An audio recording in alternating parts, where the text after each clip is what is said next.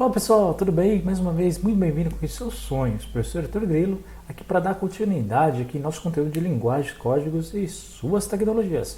Você quer fazer tua prova de Enseja? Vem aqui para a aula que eu vou te explicar. Olha, já começo falando aqui. Hoje a gente vai tratar do assunto na matéria de espanhol, que está dentro de linguagens. Mas olha, olha só, se você por acaso está fazendo curso de espanhol, você que está estudando horas todos os dias, para com esse negócio. Para, para. Você tem que ser estratégico na sua prova. Preste muito bem atenção. Quantas questões que nós temos na nossa prova da Enseja? Uma questão. Vai cair uma questão de espanhol, né? É no máximo duas, né? Que teve a última prova, teve duas questões, mas eh, geralmente é uma questão.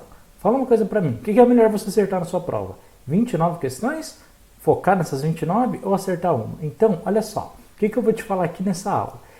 Eu vou te dar dicas e estratégias para que você possa acertar essa questão, porque ela está dentro das questões consideradas difíceis, ou seja, ela tem uma pontuação maior, tá? Mas sem que você passe horas e horas todos os dias é, se dedicando aí para isso e de repente você deixa o resto do conteúdo lá e aí legal, você acerta uma questão e erra as outras 29. Pô, aí não dá, né? Então vem comigo que eu vou te explicar como que você acerta essa bendita questão. Então vamos lá.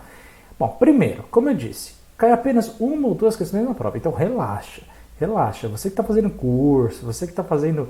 É, tem gente aí postando em 10, 20, 30 aulas de espanhol aí para acertar uma questão. Você está perdendo tempo. Seja uma pessoa estratégica, sensata. Você tem que focar né, nas questões que valem mais, nas questões que têm mais peso, naquelas que aparecem com maior incidência. Por isso que, por exemplo, aqui nesse módulo, eu gasto quatro aulas de redação, por exemplo, e apenas uma de espanhol, porque é uma questão de prioridade. Tá?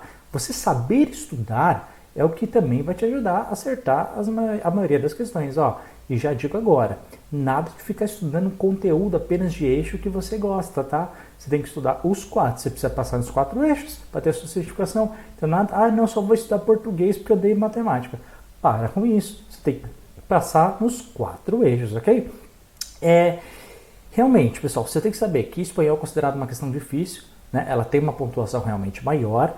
É, a gente não sabe, a gente não pode considerar exatamente quanto, porque o Enseja não nos diz, mas a gente sabe sim que ela realmente tem um peso considerável, mas apenas uma questão. Mas o que é legal da sua prova de espanhol? Cai apenas questões que abordam a realidade do dia a dia, como em geral, né, nas questões. Mas você vai ver que ela nunca vai pedir uma coisa complexa em espanhol. Tá? Então é besteira você ficar estudando uma língua nova para passar em uma só questão. Tá? Você tem que ser estratégico. Os textos, pessoal, que são apresentados, ele tem muita semelhança com a língua portuguesa.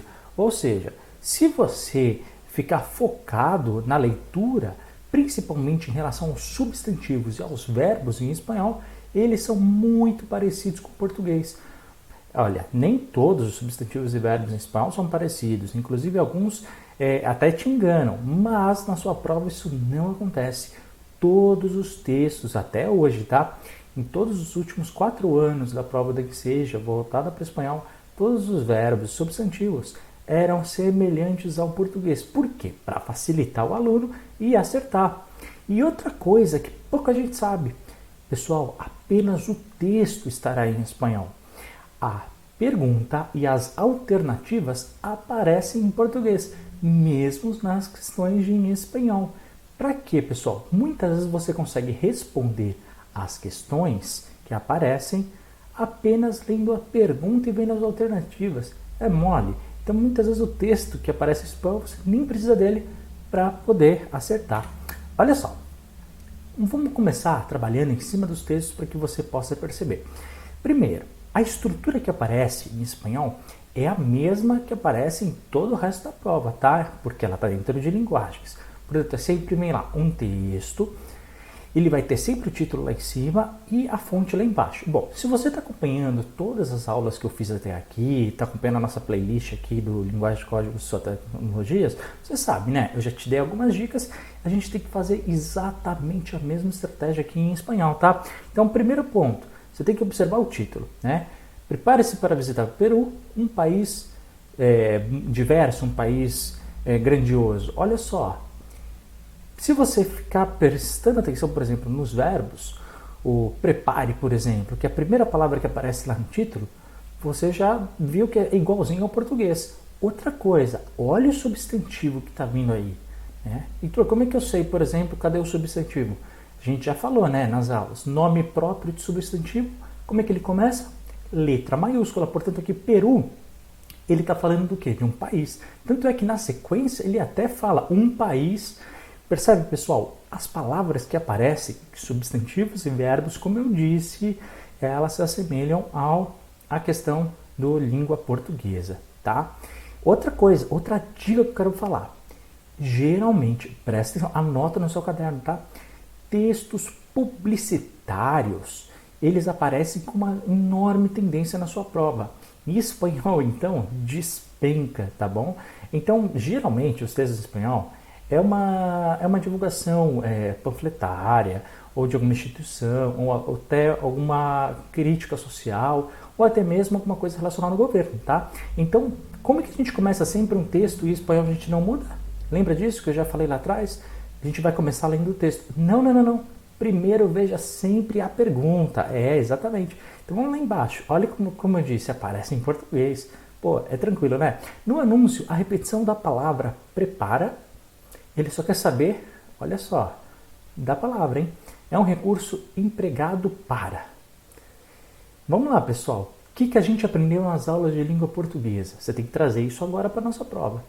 Né? Que nos anúncios publicitários, por exemplo, é, a gente usa verbos no imperativo para indicar ordem, para indicar compra, né? para indicar é, alguma ordem, alguma ação, né? para convencer o leitor, não é verdade? E se ele está falando, olha o título, prepare, é, prepare-se para visitar Peru, um país mega diverso. O que, que significa? Só lendo o título, pessoal. Se é um anúncio publicitário, quer dizer que a gente tem que. O que, que ele quer dizer? Prepare, um verbo no imperativo. Que ele quer convencer o leitor a visitar o Peru. Alternativa A. Reparou uma coisa? A gente começou lendo a pergunta. Na pergunta, ele já perguntou o quê? Exatamente a primeira palavra do título. Precisei ler todo o resto? Não. Mas se você quiser ler, você pode, mas todas as linhas do texto começam sempre com esse verbo. Percebeu? Então, o que quer dizer, pessoal? Obviamente, um anúncio publicitário, verbos no imperativo. Alternativa A, não precisa ler o texto, não pode perder tempo na sua prova. Tá vendo? A gente leu alguma coisa em espanhol aqui na aula? Não, não precisa. Essa é o pulo do gato que você tem para desenvolver essas questões. Ah, Heitor, se Talvez seja só nessa questão, nas outras não, né? Olha, vem comigo que eu vou te mostrar. Segundo texto aqui. Bom, vamos lá. De novo, a gente tem um título, a gente tem apenas um parágrafo, tá? Que você pode ler e você vai ver que é, é, é bem parecido com o português. E a gente tem ali a fonte lá embaixo, né? Que é de uma revista, fala que o ano que ela foi retirada. É, apesar da prova ser recente, onde isso foi retirado, esse, texto de 2009, tá? E aí, vamos lá ver a pergunta. O título Hollywood antecipa o resultado de uma pesquisa, segundo a qual, bom, aí você tem que entender uma coisa, né? Primeiro, a gente tem que focar nas palavras principais, tanto o substantivo quanto os verbos. Pessoal, Hollywood, letra maiúscula. Quando você fecha o olho aí e pensa com você, você já ouviu falar sobre Hollywood? Qual é a primeira ideia que vem na sua cabeça? Ah, Heitor, mas eu tenho que saber conceitos fora? Claro, a sua prova quer que justamente você acerte essas questões sabendo da sua realidade também. Então, quando a gente fala de Hollywood, a gente tem todo o contexto de filmes, né, de produções, de películas que foram produzidas ao longo da história, e é justamente sobre isso que vai falar. Se você olhar na primeira linha do texto, olha a primeira linha do texto já está falando de películas, dos filmes históricos, né? E vai falar dos estudantes e tudo mais. Se você apenas pegar as palavras principais de substantivos e verbos, como eu disse, películas históricas, estudantes, textos, tudo isso, né? É, eles te ajudam a interpretar, ok?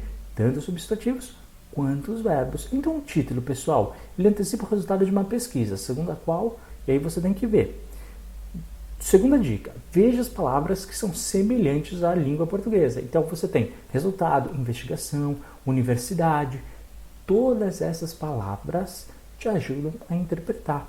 E por onde que a gente começa? Leia sempre a primeira pergunta e depois as alternativas.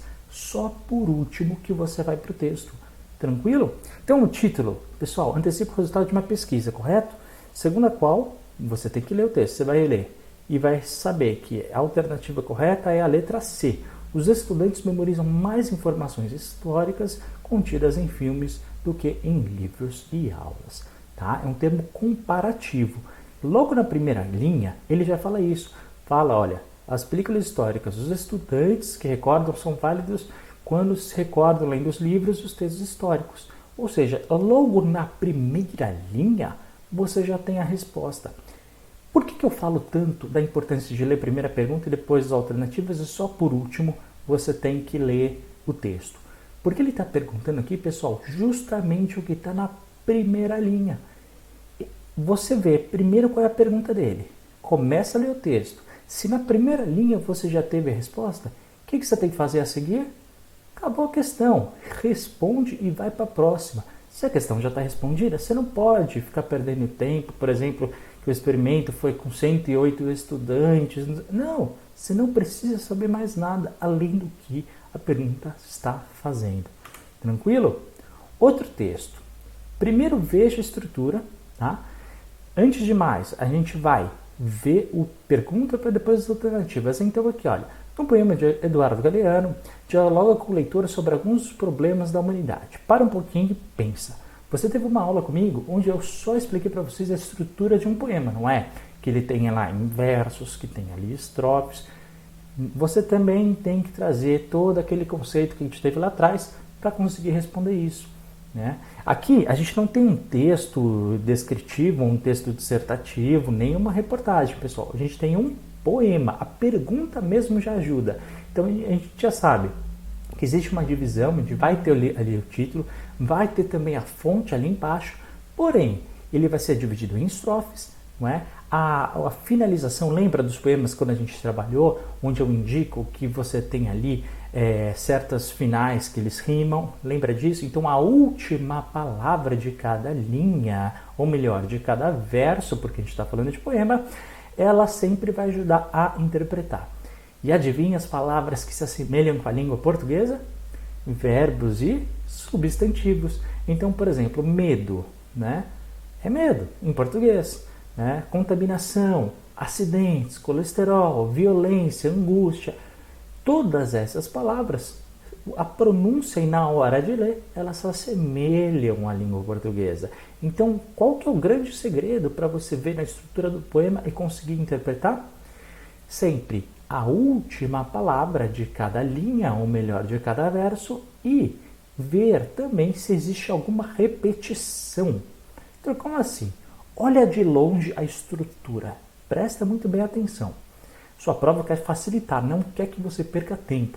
Então, se você olhar todas as linhas do nosso poema, elas começam com uma condicional C, ok? Em espanhol é SI, mas em português é SE. A condicional C, se eu for ao cinema, eu consigo alguma coisa. Se eu comprar, se eu trabalhar, eu consigo dinheiro. É uma condicional para que algo aconteça. Beleza? A gente já trabalhou isso aí também em língua portuguesa. E tá vendo? Dentro da questão de linguagem, vamos trazer a nossa experiência. Portanto, o que, que ele está perguntando? Vamos lá ver a pergunta. Os versos da estrutura repetida indicam que elementos essenciais da vida humana ou, ou que dão prazer ao homem estão. E você tem que ver, letra A, B, C ou D. Pessoal, o C é o que está repetindo, você concorda? Olha a partir do quarto verso até o último. Qual que é a única palavra que ele vai repetir? Né? Você não precisa, por exemplo, ler todas as expressões. Né? Por exemplo, se comer, terá colesterol. Se beber, terá acidentes. Se fumar, terá câncer. Tudo isso são, é, a gente já aprendeu lá atrás que são condicionais. Porém, né, você não precisa saber isso. Você precisa saber o quê? Que ele está repetindo uma palavra, que é o C. E o C, você tem que saber que é uma coisa chamada condicional. Então, adivinha a alternativa. Letra A, B, C ou D? Resposta já está na letra B. Letra B, condicionados. Tá? Ou seja, para que algo aconteça, né, ou você terá um resultado. Isso é o condicional. Se você sabe, já aprendeu comigo as, é, o que, que é o condicional se, é simples. Você nem precisa ter, de ter tempo para ler as questões. Mas claro, se você lesse, você interpretar muito facilmente. Por quê? Os substantivos né, e os verbos são muito semelhantes em português. Como eu disse, se beber terá acidente, se comer terá colesterol. Né? Então, tudo isso né, que você consegue interpretar vendo verbos e substantivos, você também consegue identificando a estrutura do texto que está sendo lido. Viu que legal, pessoal? Por fim, bate o olho, não quero que você leia por enquanto, tá? Olha só, lê por cima. O que, que é isso? Uma questão nem seja, pessoal, uma questão nem seja. Se você, né, é, consegue identificar, do lado esquerdo você tem lá a primeira palavra, ingredientes, né? E do lado direito, qual é a primeira palavra? Elaboração. Pessoal, o que, que tem ingredientes e modo de preparo? O que, que tem? São receitas, tá? Então do lado esquerdo a gente tem ali os ingredientes e do lado direito você tem ali o modo de preparo, ou seja, a elaboração né, de como isso é feito. Se você reparar, na própria fonte já está lá escrito receitas.net, ou seja, é, mais uma indicação, né? e no título você tem o, o, nome dessa receita, então é muito fácil você identificar. E se você não conseguisse, ainda na pergunta já aparece. Essa receita está dividida em duas partes. Pô, ele já deu, pessoal, já deu. Na segunda parte da receita, encontram-se ações que têm como função. Olha, o que, que significa? A pergunta já está falando do lado direito. O que, que a gente tem que fazer com o lado esquerdo? Ignora. Ela só está perguntando do lado direito. Então vai direto para a elaboração. Tá? Então a gente tem que saber o que? Exatamente por que, que serve numa receita o modo de preparo. Pessoal, pensa na sua casa sem ler o texto. Não precisa ler o texto. Para que, que serve? Né? É, a elaboração de uma receita para ensinar como que se faz. Então, vamos lá, que alternativa você marcaria? Para que serve o modo de preparo? Letra A, orientar o leitor sobre o preparo do prato. Pessoal, muito fácil. Fala uma coisa para mim. Falei alguma coisa de espanhol nessa aula? Não. A única coisa que você tem que saber é, são as estruturas tá? e como que a gente elabora em cada uma delas. Tá vendo? Por isso que lá atrás a gente falou de receita, bula de remédio, conto, poema, romance. Lembra? Todas aquelas aulas são ferramentas fundamentais. Então, olha, para você acertar essas questões, foco nos substantivos e nos verbos, tá? E principalmente nas estruturas que vão te ajudar a identificar. Para você acertar as questões, pessoal, primeiro leia a pergunta, depois as alternativas e, por fim, o texto em apenas o que ele perguntar.